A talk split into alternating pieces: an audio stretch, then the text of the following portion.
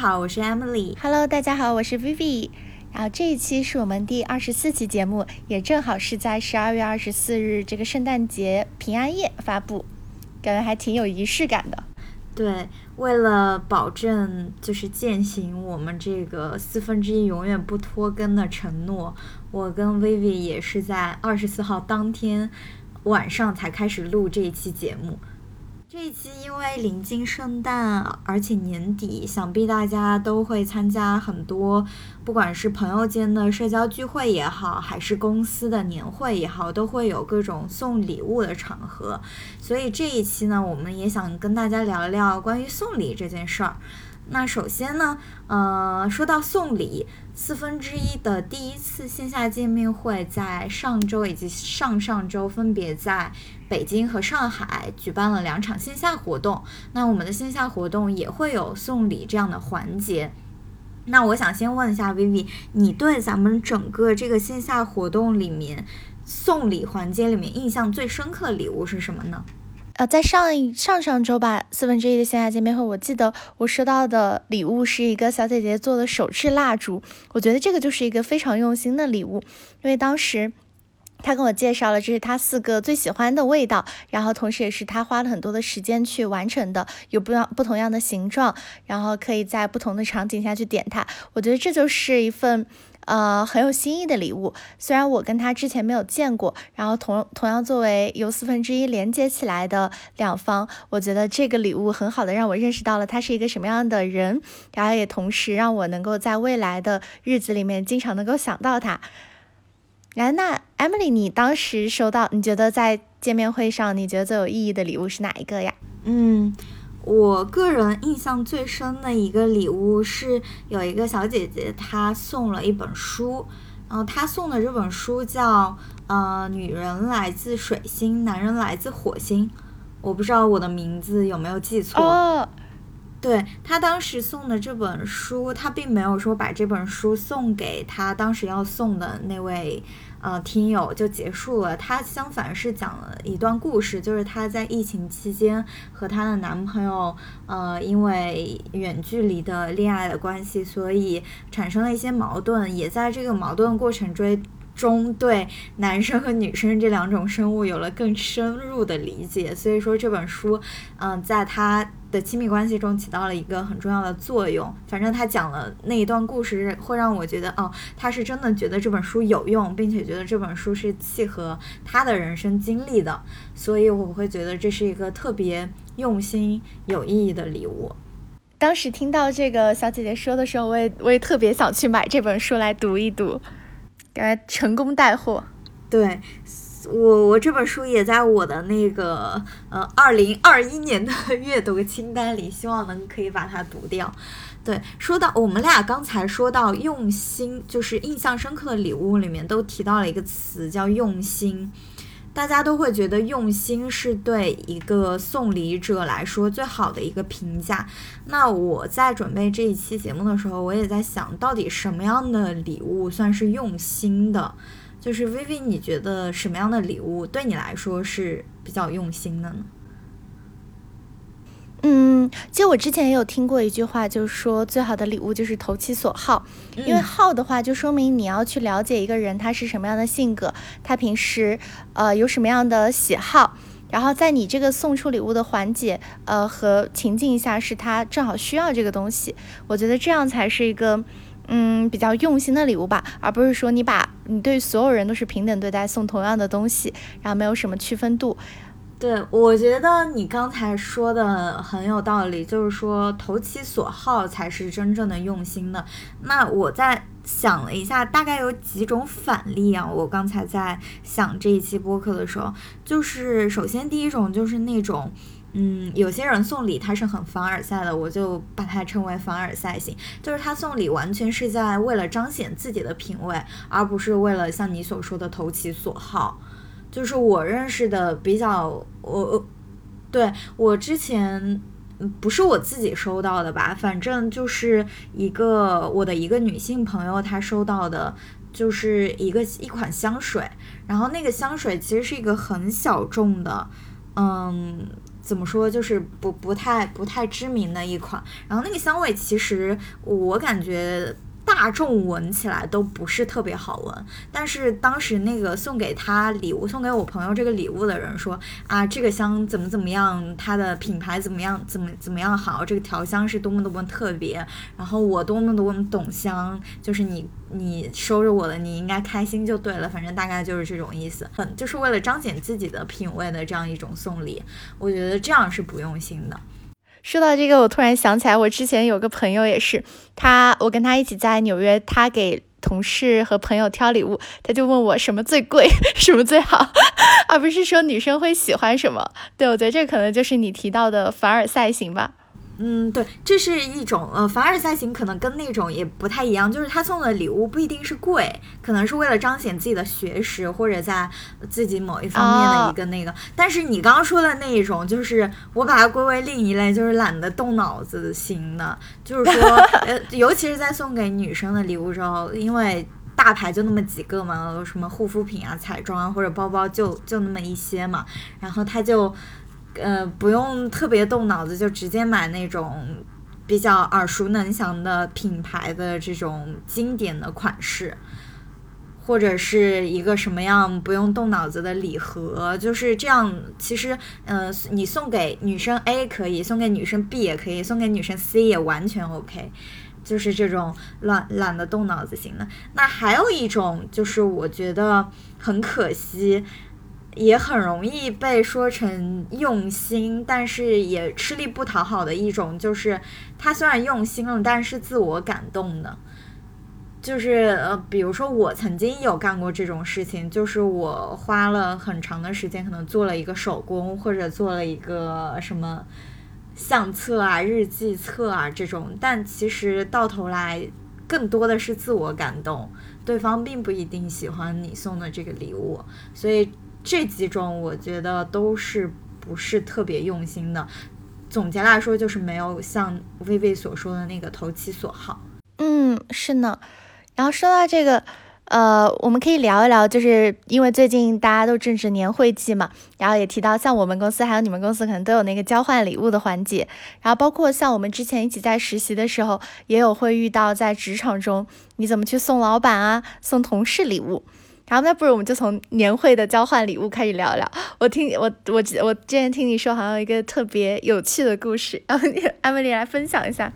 对我们今年年会采取的交换礼物的机制是网上有一个系统，嗯，它的名字叫 Secret Santa，它就是机制是帮你匹配一个你要送礼物的人，但是对方并不知道送给他礼物的人是你。所以这样呢，我就抽到了我们公司的一个 partner，一个老板。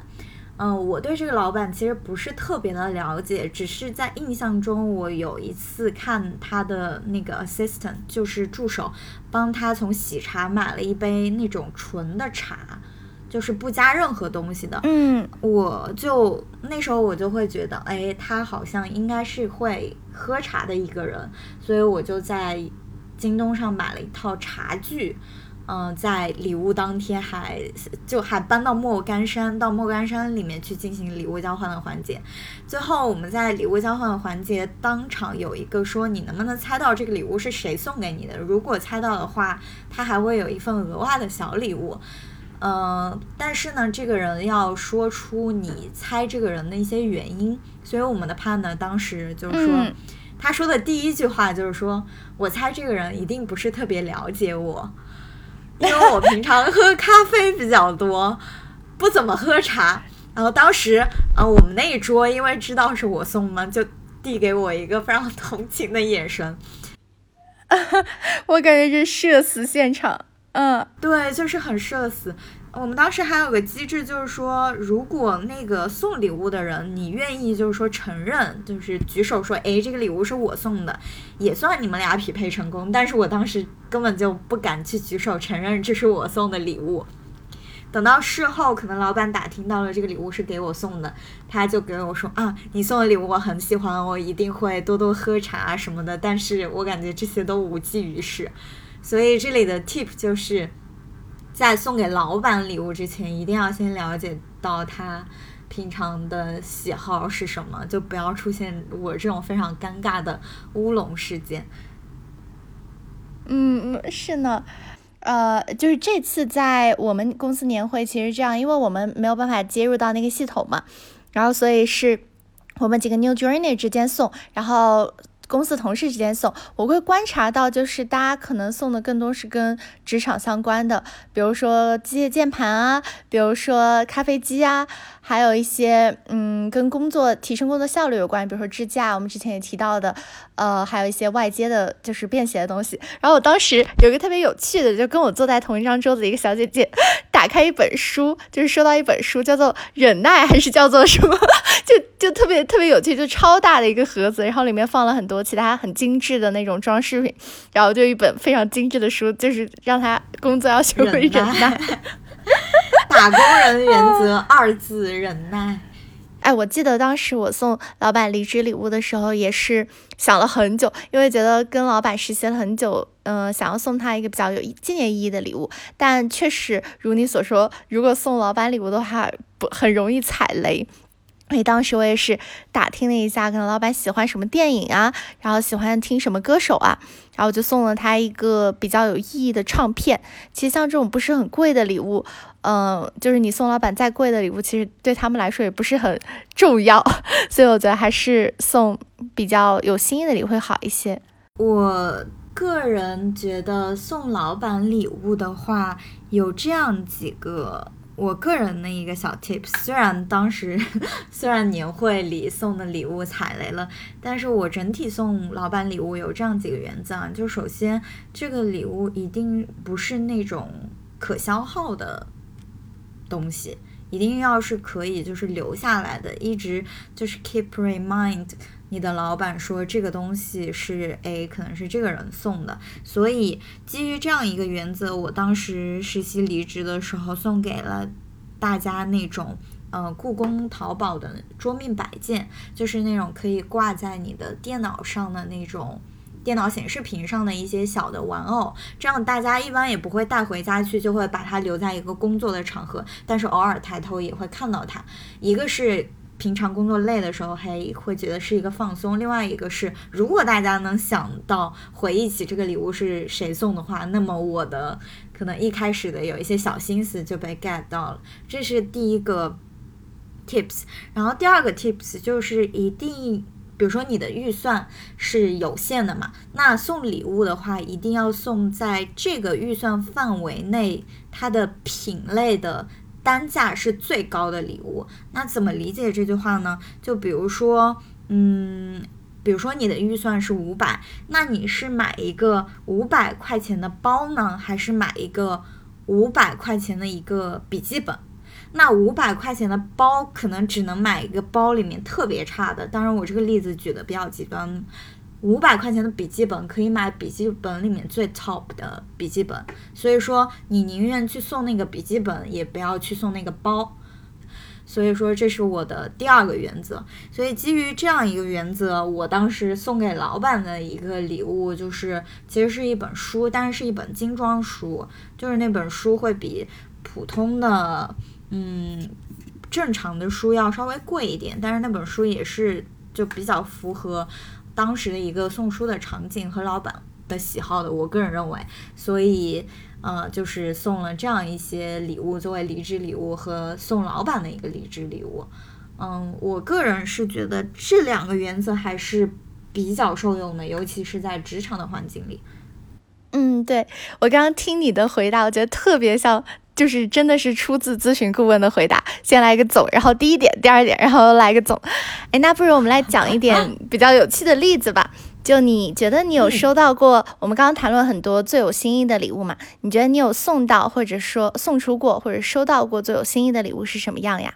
嗯，我想了一下。我理解的最好的其实有两种，一我在一开始也讲了，就第一种就是他真的付出了很多时间精力的，但是这个时间精力他最起码有一些是符合你的喜好的，这一种是对我来说是有心意的。另外一种就是，嗯，出乎我意料的礼物，因为出乎意料就意味着，哦，好像日子大家都很忙，但是你好像被另外一个人在他日复一日的生活中被记挂到。所以说呢，如果是从这两个最有新意的角度来说，就是首先是那个最富时间精力的，我印象最深的是我收到过一幅画，一幅素描，就是我的一个好朋友送给我的。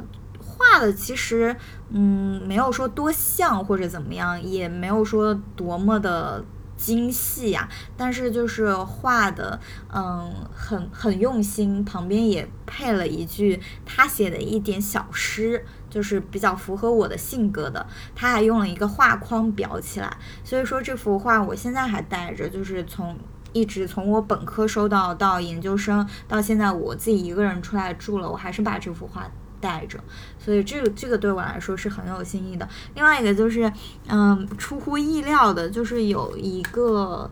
大概是女生节还是什么节，我一个发小，她现在人在北京，她送给我了一个那种小蛋糕，是请闪送闪送过来一个小蛋糕。我当时真的没有想到，在这样一个小小的节日里，会有。你一个朋友记挂你，然后还给你送一些小礼物，所以这个对我来说也是特别特别感动的。嗯，那薇薇，你有什么收到过或者为别人准备过的这种特别有新意的礼物吗？嗯，我记得就是去年我们几个一起实习的时候，呃，这也是一种仪式感吧。就当时我们第一个小伙伴过生日的时候，我们剩下三个小伙伴就暗戳戳的在想要给他送点什么惊喜，然后。呃，我本来以为只是那个时候，那个时候正好赶上那个小伙伴过生日嘛，所以我们会有这样一个传统。然后结果在去年，就是我们其中也有一些小伙伴离职了之后，在今年疫情的期间，也就我生日的那那个时候嘛，我当时在零点的生日零点的时候收到一个电话，然后当时快递小哥翻翻过那个铁笼，然后我们两个。隔着那个高高的笼子，拿他递了一个蛋糕给我，然后当时我就特别感动。回去以后，我就看到那个，就是你们真的特别懂我，给我送了一个很多层的那种蛋糕，然后上面还有，呃，上面还有就是小仙女啊，小翅膀，然后写着 Capstone，就是小分队会永远陪着我。我当时就真的特别感动，因为我没有想到说还有人会在。疫情期间，然后在我生日记挂着我，然后我们几个现在也保持了这样的传统，在每一个人过生日的时候都会，呃，就是给对方准备一点小惊喜，所以我觉得这是让我最感动的一个例子。对我，我说我也超级开心，因为当时我也参与了那个选蛋糕的过程，最后我们三个一致决定要那个最粉，然后最少女的送给你啊，开心。嘿嘿，是呢，呃，如果我送出的话，我记得是在某一年圣诞节。嗯，因为我今天其实我也划了下手机，发 去找我之前的圣诞节在干什么嘛。我想到第一年我大一的时候圣诞节，我就拜托呃我好朋友的舍友，我当时通过各种关系加到他的舍友，然后让他的舍友帮我挂了一个圣诞袜在他的床头，然后圣诞袜里就有我给他送的很多小礼物，包括可能有自己 DIY 的，然后可能也有定制的，然后可能也有符合他当时情境想要。嗯，就是会用到的礼物。当时我觉得，要是我自己是那个收到礼物的人，都要被感动坏了。结果，呃，我那个朋友第二天起床以后就没有看到那个我挂的圣诞老人的袜子，就上课去了。可能到第二天，呃，就是圣诞节都快过了，他才看到那个袜子，然后才想起来，就是才想起来跟我说。我当时还以为就是他收到以后怎么怎么完全没有任何一点反应。你说的这个经历，突然想。让我想起我之前送礼物的一个，嗯，很用心的一个经历，就是我当时给之前的一个朋友，呃，买的那种网上的油画，就是那种怎么说数码油画，他都把线框给你弄好，你其实只要涂色就好了，但是涂色其实也要花费蛮长时间的。就是我弄了一个那个，同时又制作了一个生日的视频，就是有点像《真爱至上》里面最后有一个场景，他是两个人没有讲话，呃，那个男主就是拿着一个生日的白板，他把那个白板每一张白板上有一些字嘛，就把那些白板一页一页的这样翻过去，把他想说的话说出来，我就这样子做了一个视频，连同这个画一起送给他。嗯，虽然礼物不是很贵重吧，但是确实是投入了很多时间，最后他本人也很喜欢，因为他是一个很喜欢这种小小的惊喜跟仪式感的，或者这种可以留存东西的人。所以我现在回想起来，也是一个很美妙的经历。是呢，哎，而且上一期其实我听你们那一期一讲，就是你和温蒂一起聊仪式感，我就特别特别有感触，因为我很喜欢在特定的一些时间点去，呃，就想起朋友会给他们增加一些仪式感，然后希望能够在那个时间点能够。给他们留下一点回忆，比如说前段时间，嗯，因为我们不是我可能入职比较晚嘛，我朋友提前入职了，然后我就会想要送他们一些，就是送一个不爱吃东不爱平时不会惦记着吃饭的女生，送了她一个榨汁杯，然后也送了一些呃朋友像挂烫机啊、咖啡杯等等，我就。嗯，我不知道这是属于我自我感动式，还是 就是觉得，呃，很想在那个某个时间点为朋友留下什么，尽管不是我的入职。我这里要质疑一下 Vivian 了，为什么我没有收到这些离职礼物？我好气。哪有？我给你，我就 是，我觉得像像美丽姐的话，总是出现，我要我要出我要出现在你生活中的点点滴滴，我要在你生活中设置一些，嗯。哎呀，不行，不行，不说，我要留着。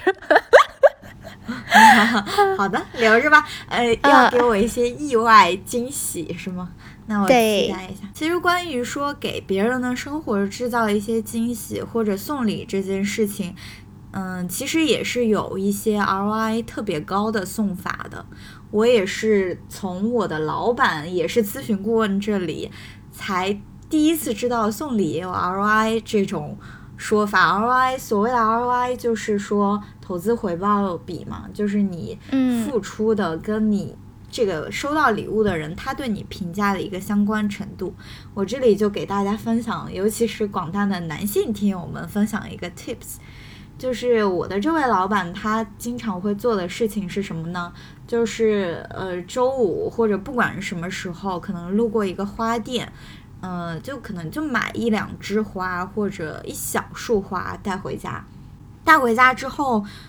嗯，他的老婆啊或者女朋友，呃，以前是女朋友，现在已经变成老婆了，就会特别的开心。因为为什么会特别开心？第一个，首先因为是花，这个花这个东西对女生来说就不会特别踩雷。另外一个，这个东西是。女生没有提前没有设想过的，因为它也不是个什么节日，就是普通寻常的一天。但是收到了这个花，就会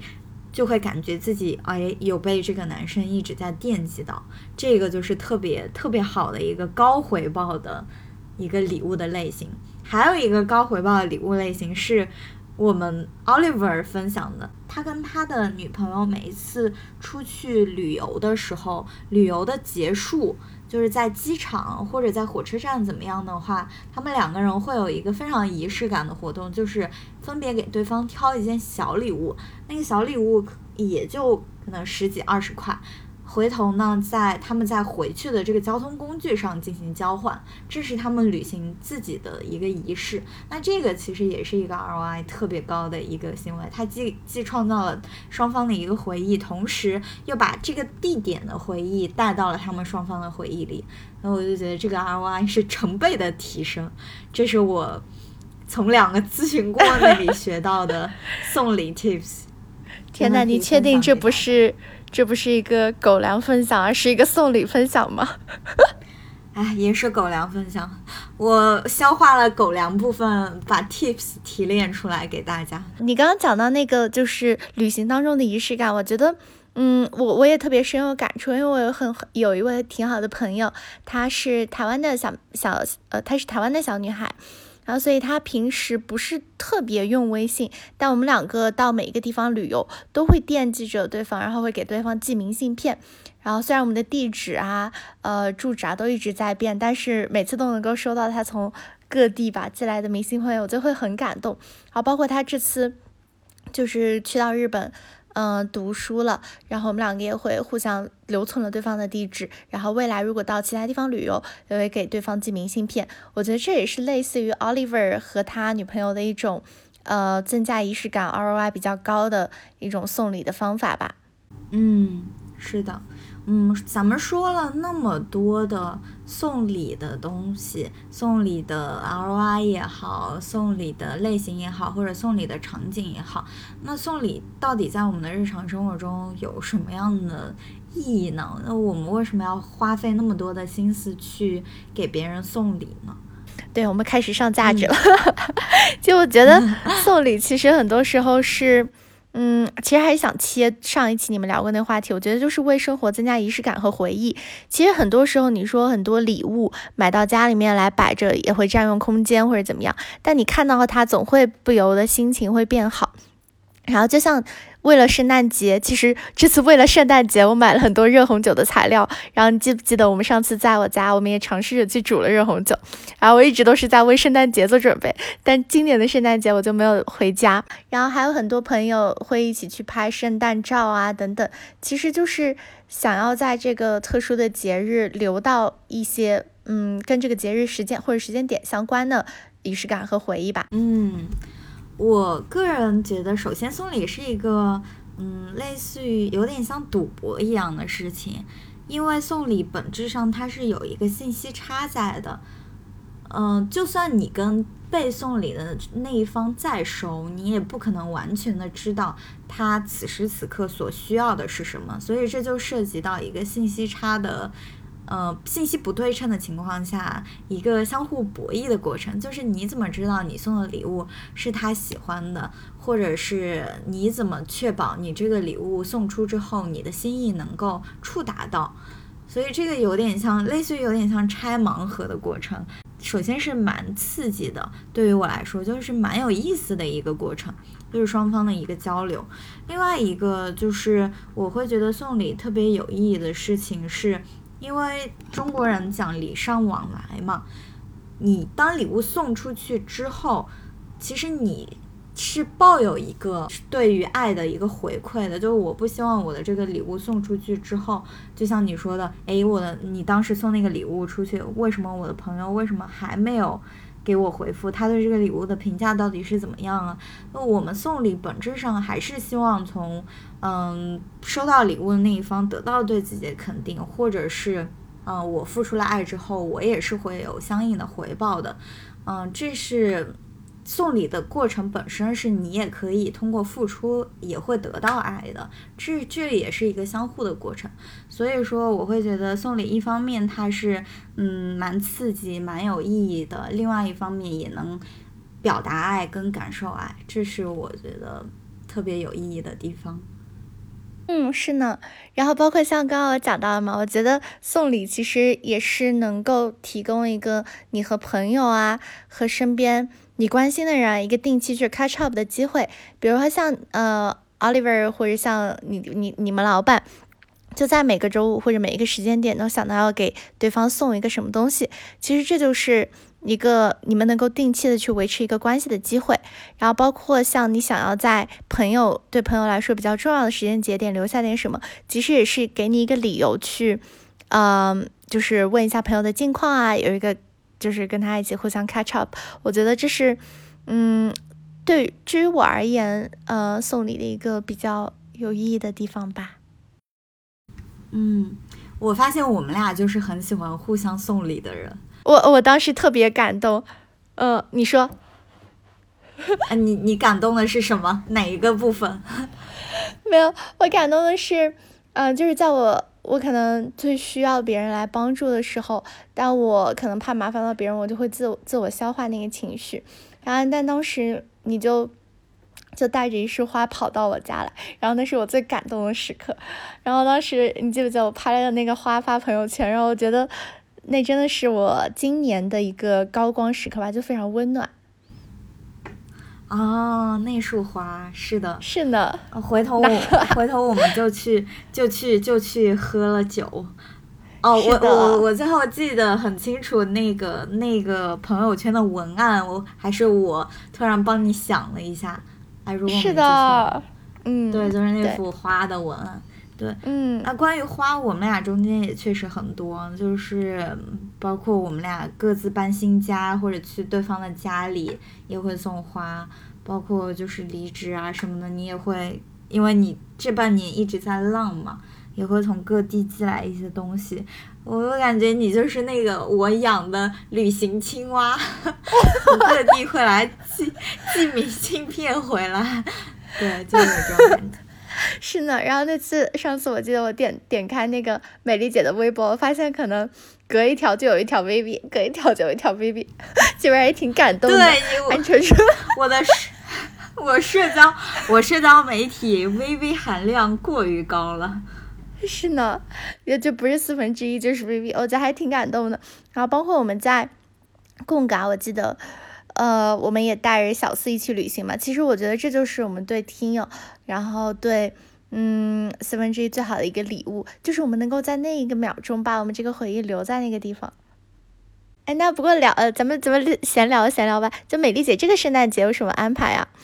呃，这个圣诞节就是今天平安夜，我刚刚去探索了一家日式的小酒馆，嗯，特别好。但是由于这个不不打广告，我就我就不推荐给大家了。回头如果好的话，我可以写个大众点评啊，或者怎么样，在我们听友群里分享一下。如果大家感兴趣的话，就可以加入我们的听友群。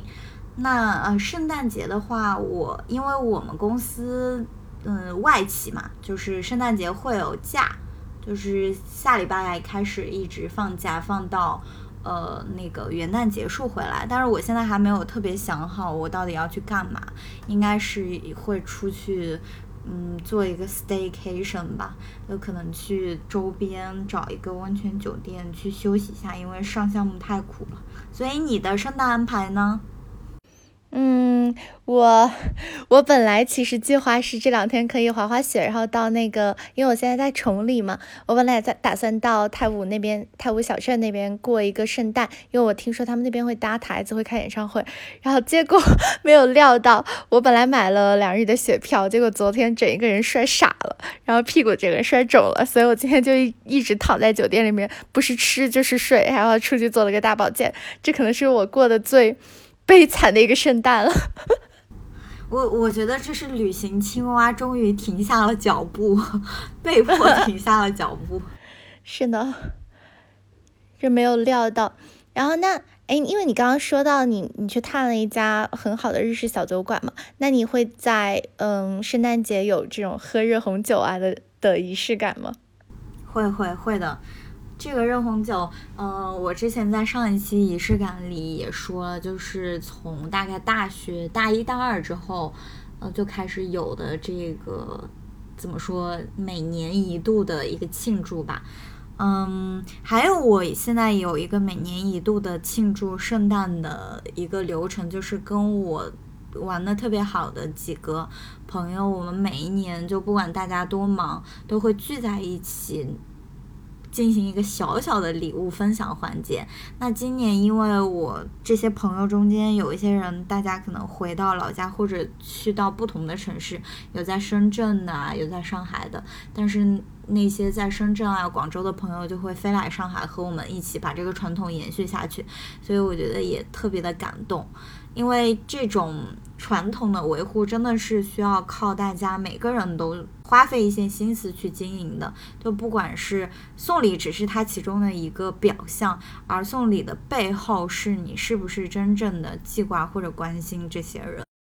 哎，其实我觉得我们这次就呃，我们四分之一在周四更新，然后在今年我觉得特别有意义，因为你看今天我们这期二十四期是在。呃，圣诞节，然后我们第二十五期是在跨年，然后其实也正好映衬了我们的 quarter life 嘛，就是一百期的四分之一，我们是要做成百百期播客嘛，就一百期的四分之一，二十五期在这个跨年的时刻，我觉得也是一件很有仪式感、很有意义的事情。哇，数学天才，我突然才想明白这件事情。那今天呢，因为我们大家也确实都比较的录录制的比较仓促，但是我们真的不希望错过跟大家共同庆祝平安夜的机会，所以希望大家都能有一个开心快乐的嗯平安夜和圣诞夜，也希望大家能够期待一下我们二零二零年的最后一期节目，那我们就下期再见啦。是呢，然后也欢迎大家跟我们一起在听友群分享你的圣诞安排，或者你曾经收到过呃最有意义的礼物，让我们也酸一酸。对，说明我我会认为很多礼物都是跟狗粮相伴而来的。哎，是的，那就祝大家圣诞快乐，圣诞快乐，下期再见。So this is Christmas, what have you done? Another year over, and a new one just begun. And so